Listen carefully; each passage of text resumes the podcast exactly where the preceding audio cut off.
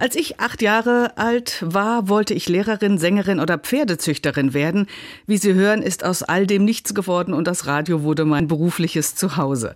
Seit Hannah Schiller acht Jahre alt ist, will sie Schauspielerin werden. Und das hat sie ohne Umschweife in die Tat umgesetzt. Mit neun Jahren erste Bühnenerfahrung, damals noch mit dem Kinderchor der Oper Bonn. Mit elf nahm sie an ersten Castings teil. Mit 13 spielte Hannah Schiller in ihrem ersten Film mit in der Komödie Müttermafia.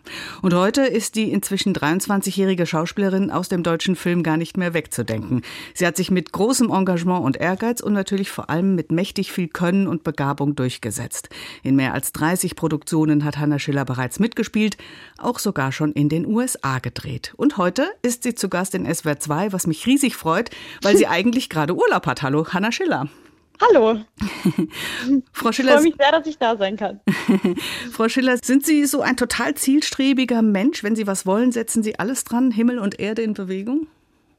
Ja, würde ich schon sagen. Also ich, ja, doch, eigentlich kann ich da einfach nur Ja zu sagen. Also wenn ich was will, dann bin ich schon sehr fokussiert darauf. Ich glaube, es ist schon wichtig, dass man dann im richtigen Moment auch erkennt, äh, wann es sich jetzt vielleicht nicht lohnt, weiter, ich sag mal, alles in eine Sache zu stecken, aber in der Regel bin ich doch recht zielorientiert unterwegs. Gilt das auch nicht nur für das Schauspiel, sondern auch in anderen Bereichen? Also ich weiß nicht, Hobbys oder so, diese Zielstrebigkeit? Ja, würde ich schon sagen. Also ich mache halt die Sachen, die mir wichtig sind und die mir Freude auch machen. Und da kann ich dann halt auch sehr viel Energie reinstecken, dass das so wird, wie ich mir das vorstelle. Mhm. Sie sind unheimlich fleißig, Frau Schiller. Gut für uns Zuschauerinnen und Zuschauer. Man kann Sie zum Beispiel gerade in dem unterhaltsamen wie tiefgründigen Film Gäste zum Essen in der ZDF-Mediathek sehen, an der Seite von Josephine Preuß und Matthias Köberlin. Dann in der ARD-Mediathek die bemerkenswert gut gemachte Miniserie Die nettesten Menschen der Welt und der Polizeiruf 110, ich glaube, man sagt Polizeiruf 110 aus Magdeburg. Mhm an der Seite von Claudia Michelsen. Wundern Sie sich manchmal selbst darüber, wie gut es gerade läuft? Ja, also es ist mir immer gar nicht so bewusst, ehrlich gesagt. Also ich merke das eher durch das, was andere Leute dann sagen, als dadurch, wie ich mich jetzt so fühle, sondern ich mag diese Arbeit und ich freue mich, wenn ich die ausüben kann. Und ich mache das halt dann einfach, während ich Schauspieler oder drehe, denke ich auch ehrlich gesagt gar nicht so viel drüber nach, dass das dann irgendwann ausgestrahlt wird und dass das dann tatsächlich Leute sehen. Also ich bin eher immer so mit dem Kopf in der Arbeit. Und wenn das dann alles so ausgestrahlt wird, so wie jetzt, dass dann so mehrere Sachen gleichzeitig rauskommen, dann merke ich so, ach krass, ich habe ja irgendwie voll viel gemacht und dann freue ich mich auch. Also wenn es dann gute Endprodukte werden. Ähm, aber ja, also ich, ich bin doch schon immer wieder überrascht. ja, und Sie arbeiten ja mit wirklichen Stars der deutschen Schauspielszene, Josephine Preuß oder eben Claudia Michelsen. Gucken Sie sich da auch was ab oder ziehen Sie einfach Ihr Ding durch und die sind dann nebenher eben auch dabei? ähm, also ich würde sagen, also es ist nicht so, dass ich mir die so anschaue und dann so Sachen nachmache oder so, sondern es ist eher so, dass durch den ähm, zwischenmenschlichen Kontakt im Schauspiel dann halt neue Dinge entstehen und auch neue Dinge in mir entstehen, die ich vorher vielleicht noch nicht so ergründet hatte und ich dann einfach neue Spielanregungen finde und die bringen mir aber nicht nur übers Spiel dann was bei, sondern auch sozusagen über das Schauspielerin sein, also auch außenrum. Also zum Beispiel, ich habe jetzt mit Katja Riemann gedreht und das hat mich sehr bereichert. Also nicht nur in meinem Spiel, aber auch sehr in meinem Spiel. Aber auch außenrum konnte ich da viel von ihrer Lebenserfahrung und ihrer Lebenserfahrung als Schauspielerin profitieren.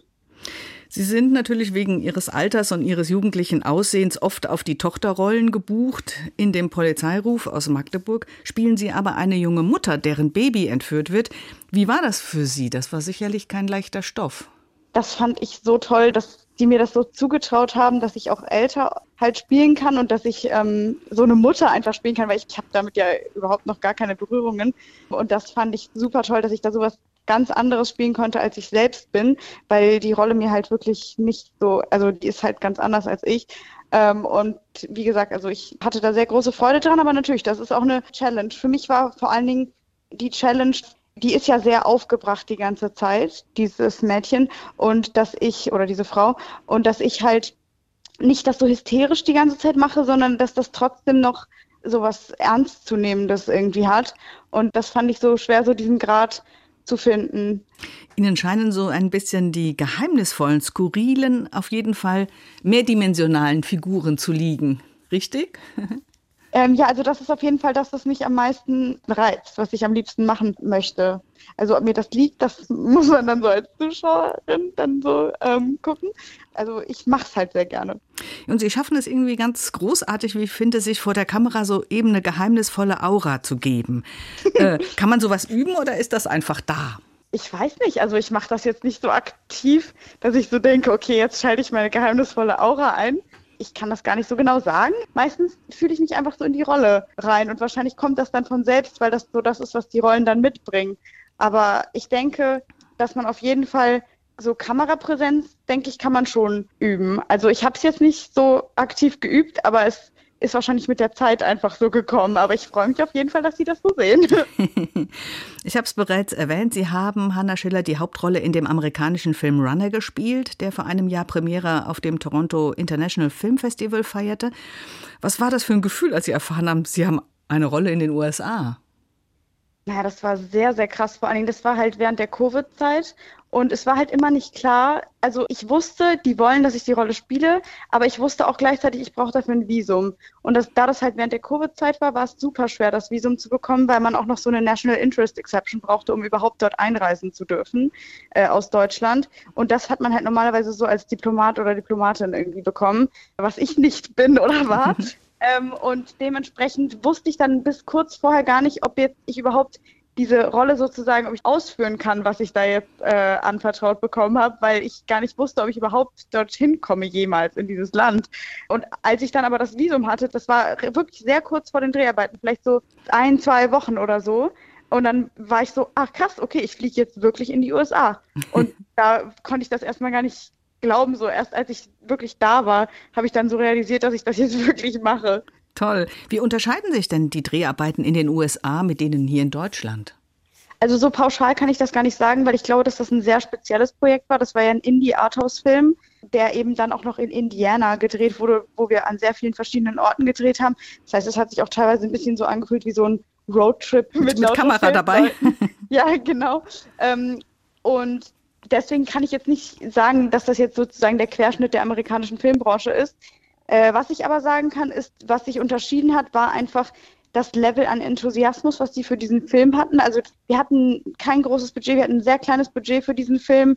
Das waren alles Menschen, die noch nicht so viel Erfahrung im professionellen Bereich hatten und die da wirklich alles reingegeben haben und die alles gemacht haben, damit diese Vision von dieser Regisseurin Realität wurde. Und das fand ich einfach total schön zu sehen, wie alle so enthusiastisch, so komplett da mitgehen. Und ähm, ja, aber was eben auch einfach wirklich anders war, war eben dieser Zustand mit diesem Umherreisen und äh, Teil dieser Natur werden und Teil dieses Landes irgendwie so werden, weil Indiana ist ja schon auch nochmal sehr speziell. Ja, auch wenn das eine kleinere Produktion war, hat der Film Runner sie dann dort in Amerika bekannt gemacht. Also folgen vielleicht auch noch weitere Engagements daraus? Ich sag mal so, in der Arthouse-Szene haben den jetzt auf jeden Fall sehr viele Leute gesehen. Wir waren ja auch in San Sebastian und in Deauville auf dem Filmfestival und auch noch auf einigen anderen Festivals, äh, wo der auch ganz gut rezipiert wurde.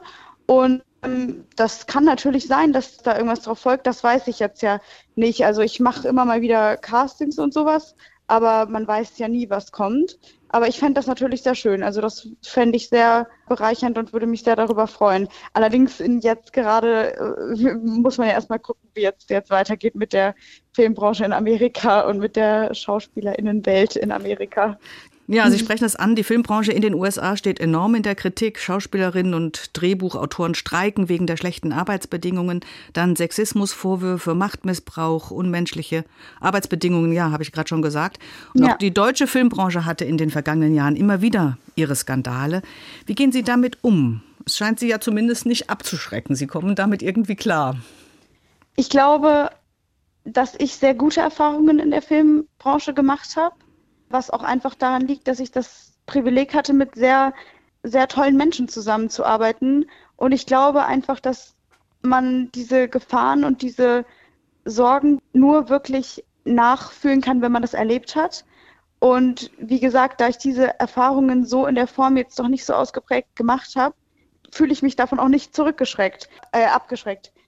Aber Sie sind wahrscheinlich wachsamer als junge Kolleginnen und Kollegen Jahre zuvor, weil die Fälle öffentlich sind und bekannt sind. Fall. Und da kann man natürlich wachsamer an einen Dreh gehen. Und genau, ich gehe wachsam da dran. Ich, also ich versuche sehr klar meine Grenzen äh, zu stecken und sehr aufmerksam zu sein, was ich jetzt gerade selbst will. Womit ich aber nicht sagen möchte, dass Menschen, denen solche Dinge passieren, nicht für sich selbst einstehen oder das irgendwie nicht können. Meist wird man dann ja auch einfach von Sachen überrumpelt, denen man einfach nicht gewachsen ist. Mhm.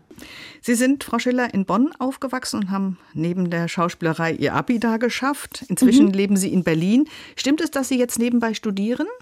Ja, ich studiere Film- und Theaterwissenschaften. Mhm. Warum ist Ihnen das wichtig? Weil Sie sind ja schon sehr gut im Geschäft und drehen viel, trotzdem dieses Studium zu machen.